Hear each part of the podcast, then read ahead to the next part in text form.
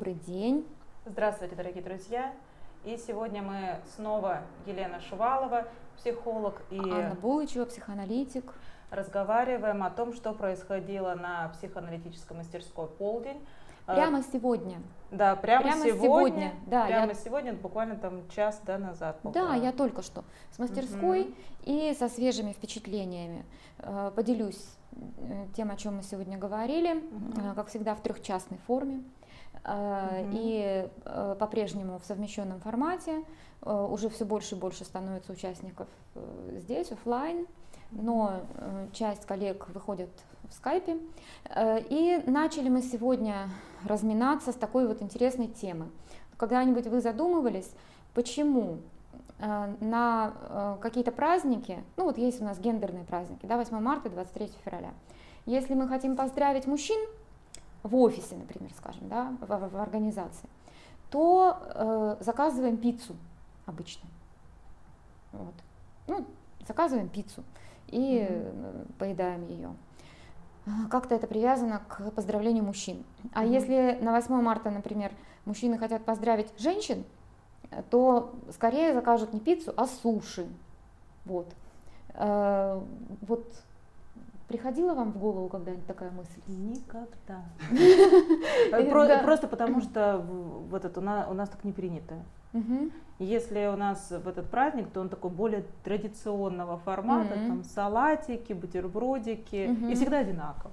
Угу, вот. Yeah. Э, есть действительно традиционные какие-то форматы. Ну, вообще, пока обсуждали вот эту проблему серьезнейшую, да, э, решали этот вопрос э, масштаба, так скажем, мирового, мы заметили, что отношение и место, вот отношение к таким застольям и место их в культурном пространстве ну, изменилось. Вот есть традиционное застолье, Mm-hmm. И обычно раньше это женщина что-нибудь готовила, прямо очень э, долго, целый день. Это набор традиционных блюд, и это ни, никак не привязано к гендерной специфике праздника, да, вот, mm-hmm. и все праздники одинаково традиционно отмечались. Ну, значит, вот э, Bright Life это более такая традиционная в основе своей организации. А те, кто трудятся в современных э, компаниях, в офисах, в современных компаниях, понимаете, да, а, вот, а, наблюдают, что есть действительно такие гендерные перекосы. Пиццу мужчинам, суши женщинам, ну, вот в таком в каком-то направлении. Uh-huh. И э, можно говорить, да, о постмодернистском формате застолья теперь, и вот о традиционном. Uh-huh. Ну да, мы порезвились и в том и в другом направлении. А, ну, начнем с того, что если даже не брать сравнение вот с традиционным да, пространством застолья, то мы сразу подумали, что пицца это все-таки какая-то форма пирога, да, вот женщины, они всегда пекли вот пироги, угу. да. Ну, конечно, а есть пирог, вообще да. такие формы застолья, когда мы пироги заказываем. Угу. Пироги это традиционно достаточно, и это очень по-женски. Пирог это э, женский символ с психоаналитической точки зрения, угу. это символ испечения чего-то в печи, да, угу. вот это вот э, как вот что женщина способна э, производить что-то такое на, на свет. Ну, фактически, да, вот испечь пирог, родить.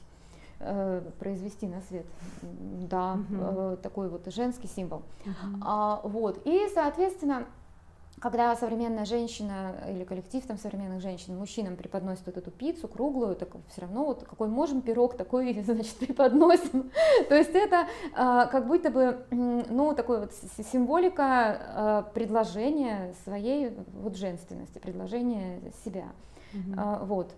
А, пирог, да, вот с этой колбасой и с кетчупом, ну, тем не менее, вот, это все-таки остается каким-то пирогом. А, а суши, что такое суши? Uh-huh. А, это же вот вы знаете, как делают суши, да, что это вот сначала закатывают в такую тут, тут, тут какую-то трубочку такую, да, а, вот, а потом нарезают. Uh-huh. Вот, это как раз такое, что ли, выражение мужской покорности Ну, то есть это как уже говорили мы в одном из обзоров а, про, про колбасу, про, да, про, колбасу, про добровольную да. кастрацию и так далее. Ну, то есть мужчины демонстрируют таким образом приверженность, э, так сказать, э, матриархату современному. Угу. Они фактически вот нарезанный фалос заказывают для женщин, чтобы те получили удовольствие от угу. э, взаимодействия вот с ним, с таким вот нарезанным, покорным, вот, угу. что они торжествуют в общем-то, власть женщин торжествует в Так и хочется мире. сказать, но ведь Фрейд же говорил, сигара это иногда просто сигара. Ну да, конечно, конечно. И у нас были другие интерпретации. Но это самая такая, понимаете, ну, да, самая это вот психоаналитическая, конечно. Вот, были еще интерпретации такие, что вот это же отход от традиционности. Мы берем а, какие-то символы других культур. Ну, Для да, женщин это, это символизм японской культуры, а, а э, японская женщина, вот эта вот, ну, хрупкость, миниатюрность какая-то, да, такая, угу. ну, то есть, что ли, э, как будто бы мужчины приглашают женщин стать более женственными. Вот, э, идентифицируйтесь mm-hmm. с японками, питайтесь суши, станьте уже более такими покорными, что ли. Вот. Mm-hmm. А, вот. А, а пицца, это, э, ну что ли, женщины говорят мужчинам, вот, вот в Италии вот мужики так мужики, вот такие темпераментные, такие яркие, да, вот ешьте пиццу, становитесь как бы этими, мачо, не мачо. Может быть, такими. просто у нас очень много итальянских ресторанов и суши-баров. Ну, ничего не бывает просто, вот с точки зрения психоанализа, ничего так просто не бывает. То есть их так много именно потому, что вот такая символика востребована нашим бессознательным. Вот. То есть как бы вернуть вот эту вот женственность и мужественность, э, что ли, в пространство отношений. Так что тут есть и традиционная вот эта вот э, символика э, привычная, и что ли вот постмодернистская, современная, то есть очень сложная игра ведется на этом поле. Ну и вообще мы заметили, что вот эта вот э, тема застолья изменилась, да, что раньше это особый повод собраться, прийти домой, как правило, к кому-то. Угу. Вот, э, и э, это все организовывается специально, есть традиционный набор. Ну, то есть присутствуют какие-то родительские фигуры. Вот женщина-мать, которая это все приготовила, и мужчина-отец, вот, ну, тот самый, который дед за столом сидит, он как ложкой как стук по столу, чтобы все было по, ну, правила, короче, там были, правила определенные. Угу. То первая перемена блюд, вторая перемена блюд, ну и так далее. То есть вот это вот подача, все там, как Шариков говорил, все это у вас э, не, не по-людски, там салфетку заложи, тут, значит, нож возьми. Вот, ну, в общем, это пространство более, э, ну, так скажем, э, структурированное родительскими фигурами. А сейчас как будто бы это застолье, э, возможность, возможность пировать, она пронизывает всю нашу жизнь, все сферы жизни. Угу. То есть по-быстрому устроить застолье можно э, легко, везде. Вот эти доставки, заказы и так далее. То есть как будто бы эта мать э, великая, да, она рассеяна по всему культурному пространству, и можно, ну как вот э, более животный такой что ли формат, кормиться на свободе. Ну, то есть как будто бы э, человек, э, как такое наивное дитя, котеныш, там, щеночек, может по ползать по всему культурному пространству и преподать к этой материнской груди в любом месте. То есть без особых там правил, без особых ритуалов, ну, это проще стало. Вот. Ну, такие вот мысли посетили нас, когда мы думали про пиццу, суши и гендерные праздники. Угу. Вот. Ну, Веселая тема на самом деле. Да. Мы на полдня тоже, кстати, едим вот обычно. Получается, что, ну, можно еще так сказать, что есть какой-то запрос в обществе на то, чтобы разделить гендерные роли, да, чтобы ну, вернуться есть, к традиционным да. вот этим. Ну вот, вот можно, да, вещам. заметить все-таки. С другой а... стороны, есть тенденция их смешать. Вот как да. я недавно вам рассказывала, и зрителям расскажу, что на, вот, на улицах Новосибирска на остановке я видела а, молодого мужчину, молодого парня а, в юбке в розовой. Mm-hmm. Ну вот, достаточно было так не, непривычно видеть, но при этом хочу отметить, что новосибирцы реагировали абсолютно спокойно, как будто угу. он а, обычно был одет. Мне кажется, все чаще... То есть есть какая-то на, в этой тенденция и на смешение, и в то же время есть тенденция на разделение, но в принципе это в общем Постмодерн, постмодерн. В общем, да, это, всё. да, это всегда так, наверное. Угу. И мне кажется, мы будем чаще видеть мужчин в юбках и в платьях, потому что посмотрите на вот, фотографии с э, обычных модных показов, не просто там какие-то эпатажные коллекции, просто обычные модные показы. Mm-hmm. Мужская мода сейчас, э, ну вот можно говорить об этом отдельно. Да, да, да, да. это, конечно, отдельная тема. Угу. Угу. А, вот. Ну, а, следующим номером в сегодняшней программе был интереснейший анализ фильма «Тысячу раз спокойной ночи».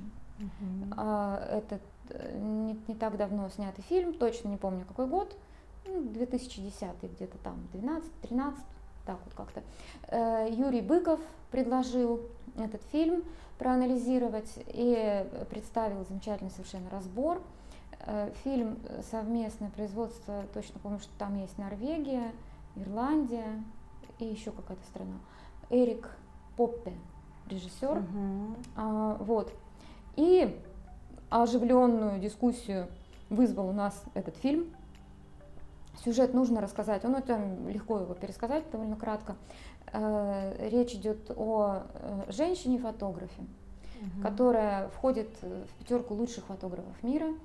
А э, это место она там получила благодаря специфике фотографии, которую она делает. Она ездит в горячие точки и снимает какие-то действительно опасные ситуации. Вот. И проблема в том заключается, что ее семья страдает от этого. Муж уже на грани того, чтобы Э, ну, как-то как разойтись с ней. Двое девочек, одна э, такого детского возраста, другая подросток. И они тоже все время вот э, ждут возвращения матери с очередной командировки. Не знаю, вот она вот она вернется или там гроб с телом там вернется. Ну, в общем, реально опасная ситуация женщина. Э, попадает. И вот после одной из таких командировок она действительно возвращается через э, госпитализацию серьезную, там э, это она в Кабуле снимала жизнь этих террористов, которые себя подрывают. Вот. Ну и оказалась в эпицентре взрыва. В общем. И, соответственно, серьезные получила какие-то там повреждения. Э, вот когда а, она вернулась домой, в Ирландию, муж дал ей немножечко прийти в себя, а потом сказал, что ну вот все хватит. Уже это вот дальше вот некуда. Ну, Потому что... спрошу, угу. то есть это в Ирландии происходит да. действие? Она ирландская журналистка. Угу фотограф. Вот, и она говорит, да нет, нет, я все больше не буду, больше не буду. И, конечно, нет, я все поняла. Вот, здесь же дочка старшая, ну, она такая какая-то замкнутая, молчаливая, но тут вот вдруг становится понятно, что она тоже встала уже вот на этот путь интересов подобного рода. Она интересуется делами матери, и когда той предлагают поехать в Кению, поснимать лагерь беженцев, э, дочь подхватывает эту идею и говорит, что не, ну давай все-таки съездим, там же безопасно. Я как раз проект делаю там по Африке для школы, мне пригодится. Вот. Э, ну и то есть уже не сама женщина, героиня, Ребекка ее зовут, э, мужу объясняет, что ну, как бы можно съездить-то вообще-то.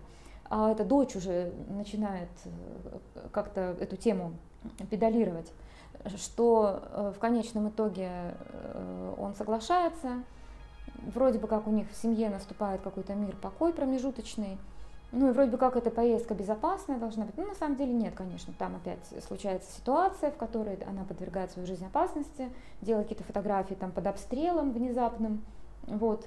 Угу. Ну, в общем, уже вот после всего этого, э, после возвращения домой, когда э, вскрывается вот эта вот правда о безопасности таких поездок в очередной раз, э, все-таки они расстаются с мужем, а, но фильм заканчивается тем, что дочь, вот старшая, прониклась э, содержанием этой деятельности, у нее самой талант к изобразительному искусству, ну и к фотографии тоже, как в том числе, обнаруживается. Вот она реализует свой этот школьный проект про Африку.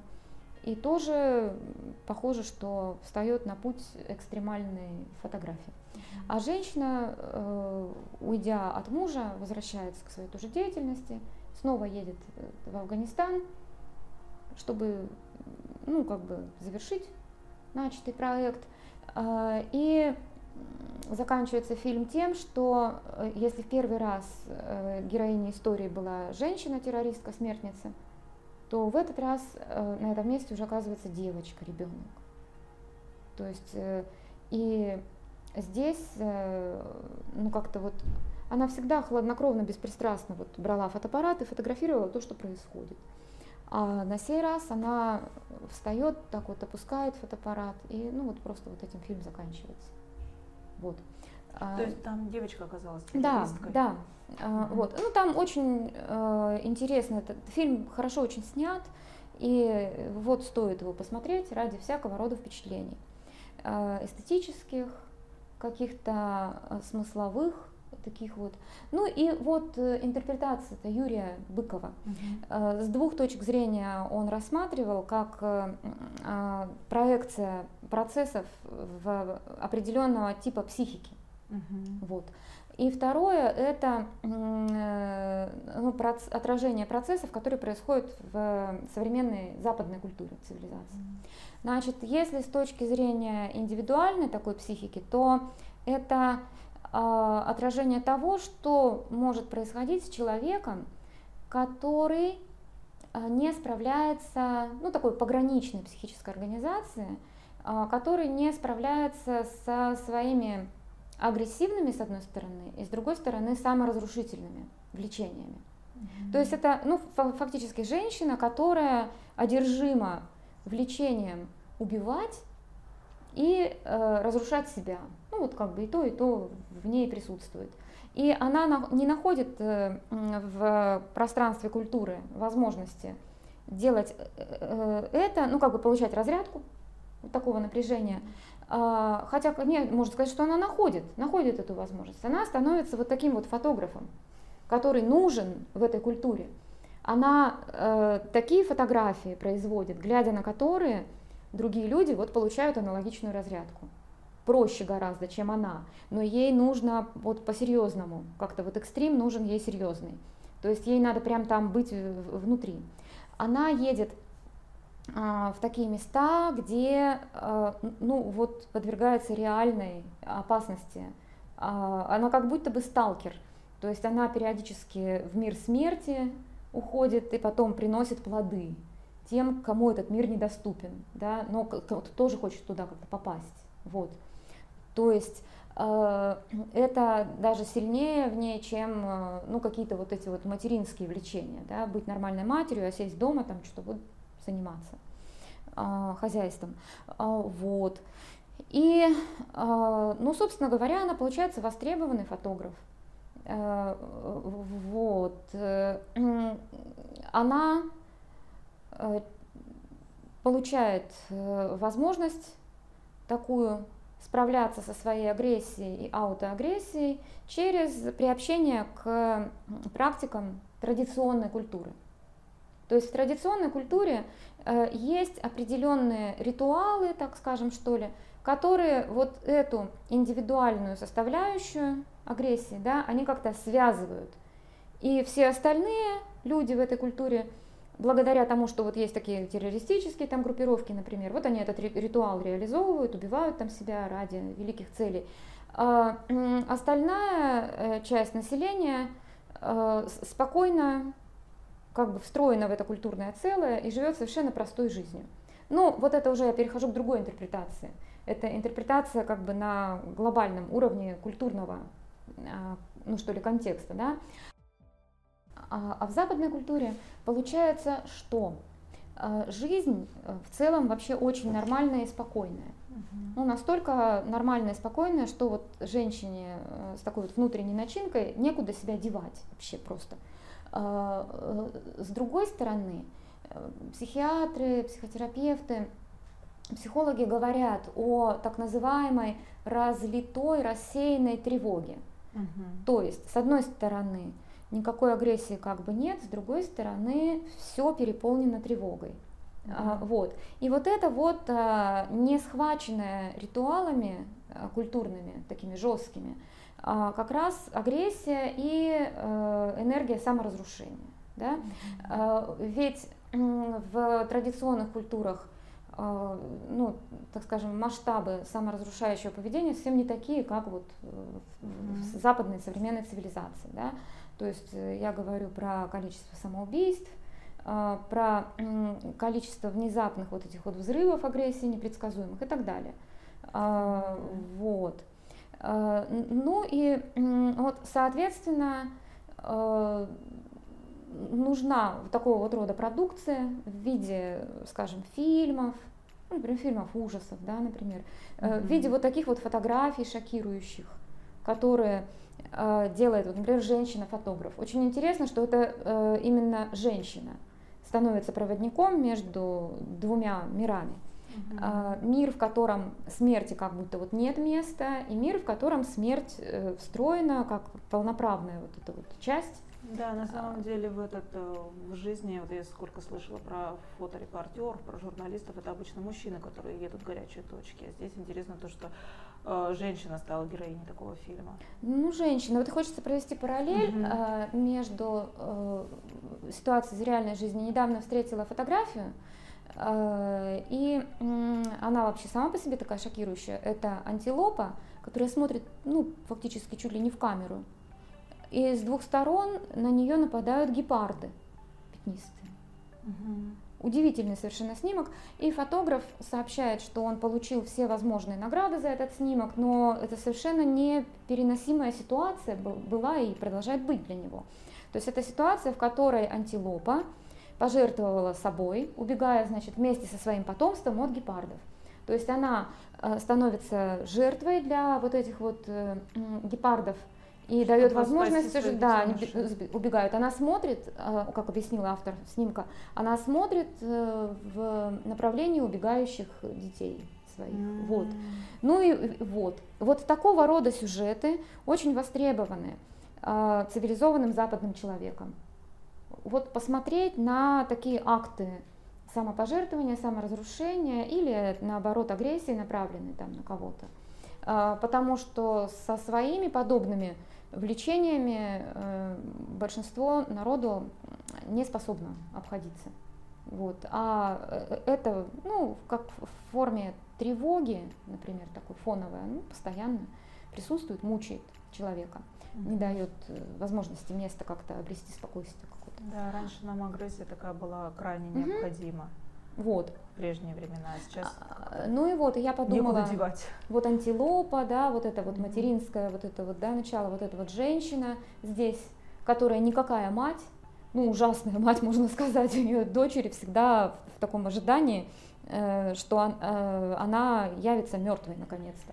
Вот. Одна сказала дочь, лучше бы ты уже умерла, и мы бы все э, спокойно там горевали. Вот. По этому поводу. А так это уже невыносимо. А, вот. Ну и мы тут начали думать о том, что а, женщина э, всегда э, была и продолжает быть таким существом, а, как-то загадочным, таинственным, пугающим. Есть даже такая идея, что культура, символическое пространство, создается мужчинами в процессе бегства от женщины. Женщина, она близка к природе, вот, э, она готова там сидеть в пещере, э, рожать детей одного за другим, вот, и, ну, как-то даже жертвовать собой, да, вот, ну, как это антилопа, вот, в общем, какая-то такая, какое-то такое существо, которое, с одной стороны, является проводником вот жизни в этот мир, ну, дает жизнь, с другой стороны, ну вот она такая подвластная, саморазрушительная, ну, мазохизм женский, да, вот этот вот, страдательное такое существо, да, а, вот. А, и вот это вот э, в мифологии, она такая вот нить жизни, но сама же может ее вот разорвать, прервать, вот. Ну и пугает этим, своей вот этой вот э, какой-то не, не, не, необъяснимостью. Вот. Угу. А, человека думающего, мыслящего, структурирующего.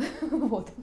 Э, ну и, соответственно, весьма символично получается, что именно э, женский образ становится вот таким вот э, проводником в этом фильме. Ну и последнее, что про фильм скажу, это идея такая, что в традиционной культуре женский хаос, ну, про который вот Триер также говорит, да, вот этот хаос женственности, он в целом обуздан, структурирован, пристроен.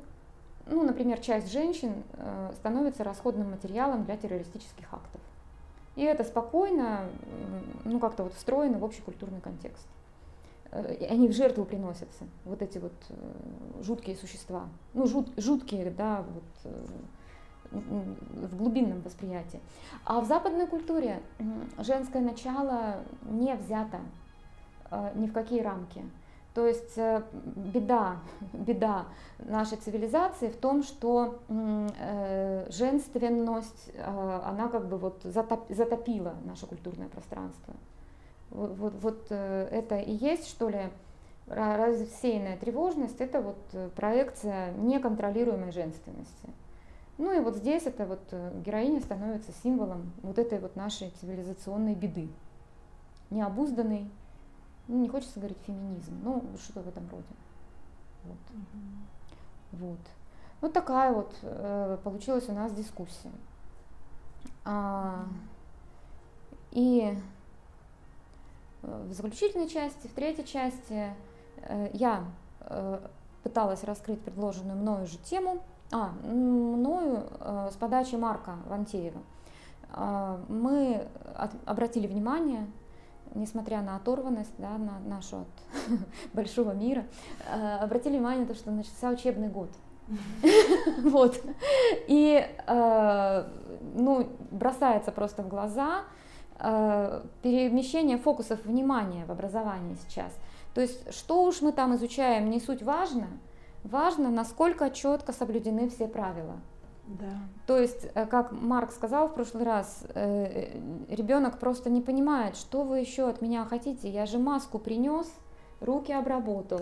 Угу. Да, то есть, э, и, ну, в общем, все, я, я молодец, правильно, какая математика, вы о чем говорите? Ну, то есть, настолько много задач сейчас по соблюдению границ и mm. каких-то правил. Что ребенку уже не хватает. Что а, не только у ребенка, и у родителей, и у учителей, и у детей – и у преподавателей, у студентов, у всех, э, и у чиновников не хватает внимания на содержательную сторону. Надо очень вот ну, так формальную вот э, выстроить. Вот. Угу. Ну и вот Еще это... сопротивление этой формальной стороне идет большое. С этим а тоже вот надо как-то А вот совладать. интересно, мы заметили, что не только сопротивление, угу. но и э, использование вот этих вот новых условий для того, чтобы сопротивляться основной рабочей задаче. Угу. Ну то есть, и то, и другое, а как да, учиться, да. вы о чем?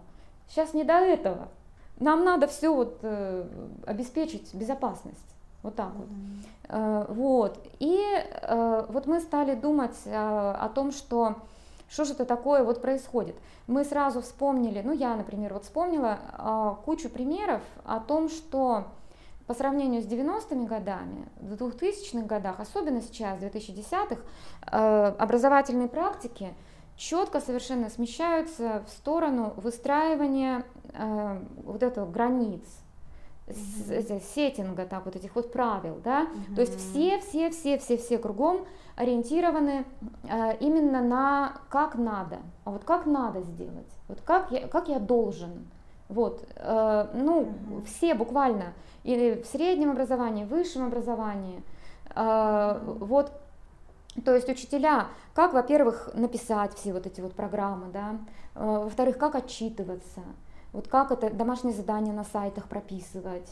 То есть угу, вот э, настолько много. много работы, что уже вот не до содержания вот этого вот. Конечно.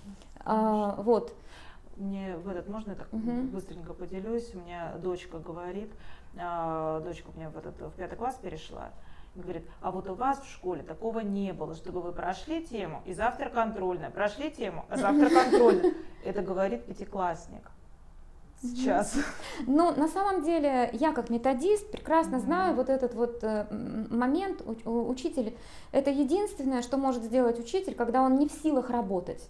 Да. Он тогда а, ну, создает вот эту вот устрашающую ситуацию постоянных контрольных. Да? А какая может быть контрольная, когда э, ну, не проработана тема еще? Вот, э, с методической mm-hmm. точки зрения это... У нас они были довольно редкие какие-то. Да, вот, да. Вот, контрольные, как-то, о, контрольная скоро будет. И там имело смысл ее проводить, имело да. смысл готовиться, потому что было что повторять. Mm-hmm. А сейчас контрольная это пугало такое. Завтра контрольная. И все. И никто ничего не знает, как не подготовиться, какая контрольная, это что, это мы про что. Ну, это методически, это я бы сказала откровенно, безграмотно, это методически безграмотно. Проводить э, контрольную на следующий день после обозначения темы какой-то. Э, вот. Но это защитная такая реакция учителя на то, что он не в состоянии готовиться к урокам, не в состоянии там продумывать на несколько шагов вперед. У него много вот этой рамочной активности. Да. А, вот. А сейчас она еще увеличилась. Да, да, увеличилась еще по, вот, по измерению там температуры, все, uh-huh, вот, все uh-huh, прочее, uh-huh. да. Вот. А, и в, общем, мы два вопроса поставили. Вот э, с чем это связано, такая трансформация? Ну почему так вот меняется образовательное пространство? И второе, а, э, ну на самом деле, как это, во благо ли это Э, получается субъектом образовательного процесса с точки зрения психического здоровья. Вот, вот так вот. Я бы сказала нет. Ну, большинство, большинство родителей говорят нет.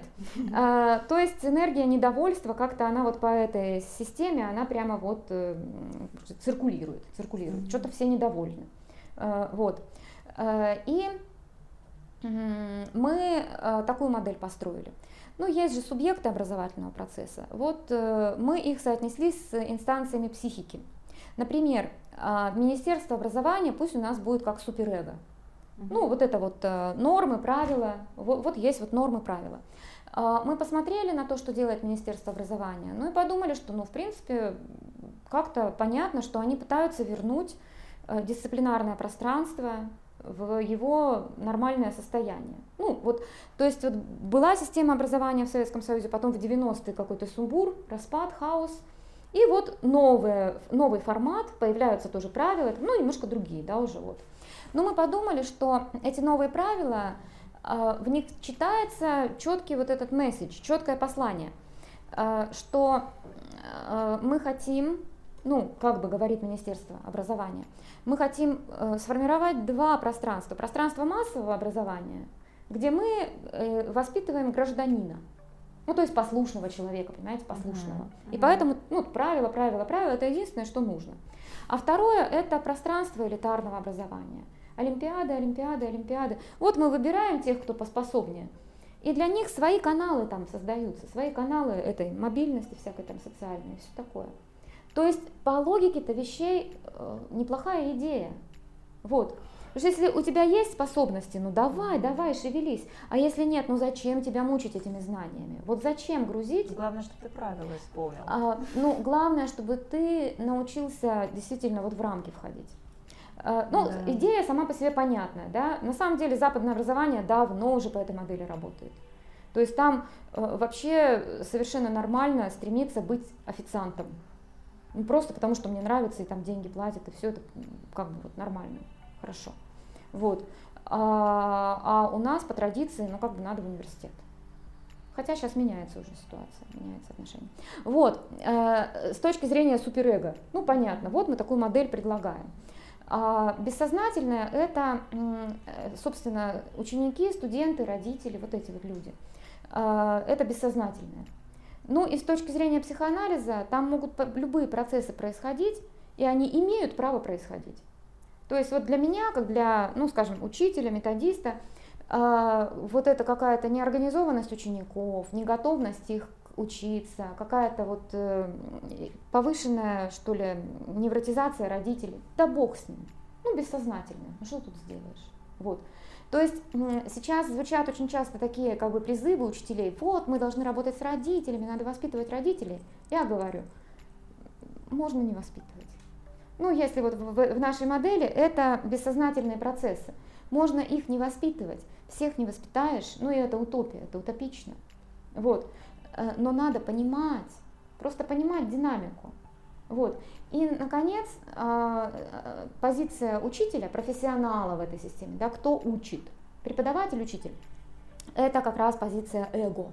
То есть инстанция, которая способна в психике понимать, анализировать, осознавать. И вот здесь, вот здесь вот самая большая заковыка, ну, как я вот по, результатам моего анализа. А, то есть именно э, в профессиональном образовательном сообществе. То есть, ну, к примеру, учитель а, либо начинает вот эту вот, ну, как мы аналитики говорим, сиблинговую грызню с родителями, угу. ну, то есть Расшифруйте сиблинговые. Сиблинговые, ну это как братья и сестры. Угу. Ну, то есть вот кто должен ребенка подготовить к школе? Вы должны, родители, подготовить ребенка к школе. А мы его тут будем учить. Вы его воспитывать должны, а мы тут его будем учить. То есть от, как бы вот это вот смещение ответственности. Почему у тебя такие плохие результаты, учитель? А потому что родители косячат. Ну так вот. А, собственно. А, или же они встают в оборонительную такую позицию, что а, ну а когда мне учить? Я эти госстандарты там, значит, это прописываю. Ну, в смысле, в соответствии с госстандартами все делаешь, это отчитываюсь, мне некогда.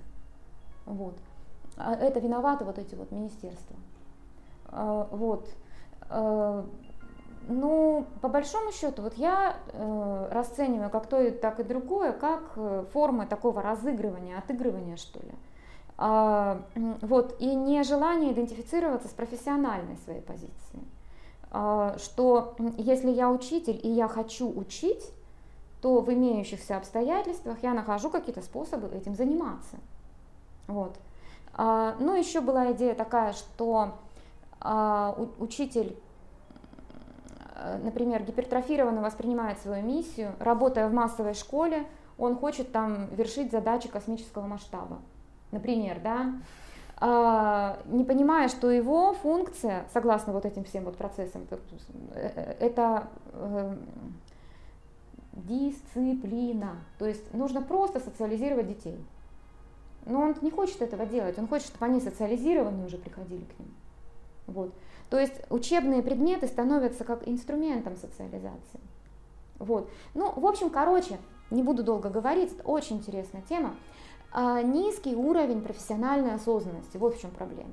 Именно профессиональной осознанности. И а, что с этим делать? Я считаю, э, ну как-то, э, что ли, думать о э, профессиональной подготовке учителей. Сколько я нахожусь в этой системе, с факультета иностранных языков педуниверситета, вплоть до настоящего момента, я поражаюсь, вот почему, почему Почему нет практик, которые последовательно нацелены на формирование самоосознанности? Короче, проще говоря, э, в профессиональную подготовку должно входить ну, группа аналитическая хотя бы работа. Ну вот как психолог каждый проходит личную терапию, чтобы себя знать. Вот так и учитель, э, чтобы осознавать свои потребности, Э, как бы динамику того, что происходит. Вот он просто должен сидеть вот в этих группах аналитических годами. Ну, хотя бы пока в институте учится. И вот больше угу. было бы пользы, если бы пять лет каждый преподаватель отсидел в качественной э, психоаналитической группе, чем прослушивание огромных-огромных лекционных курсов, которые транслируются как вот по радио извне, да, то есть э, принимаются к сведению. А, короче, нужно, чтобы учитель был более осознающим. Вот такая вот история. Mm-hmm. Вот. Хорошо мы посидели сегодня. Ну, я думаю, что здесь можно в этот, э, много говорить на самом деле, mm-hmm. да, и в этот надеюсь, что наши зрители так и сделают, выскажутся в комментариях. Mm-hmm. Мы будем очень рады этому. Если будете задавать вопросы, мы обязательно будем на них отвечать. И Ждем вас в следующий раз. Э, да, ждем вас 13 сентября, воскресенье, в полдень, как всегда, в 12 часов. Как раз будет э, день голосования, да? Угу. Как говорят, единый день голосования, который растянулся на три дня. Ну, что единый. Да. Э, вот, в день голосования мы будем говорить, угу. а, о чем а, Бог пошлет. Ну, в, в качестве разминки. Ну, может быть, да, как раз про политику, про какую-нибудь голосование. Э, вот, а может и нет. Фильм у нас будет, фильм не вспомню, «Легенды осени», по-моему. «Легенды осени». Ага, американский, по-моему, фильм. Да, да, И будет тема про передачу э, травмы э, через поколение. Угу. Вот. Интересно. Да? Очень интересно, присоединяйтесь. До новых встреч. Всего доброго.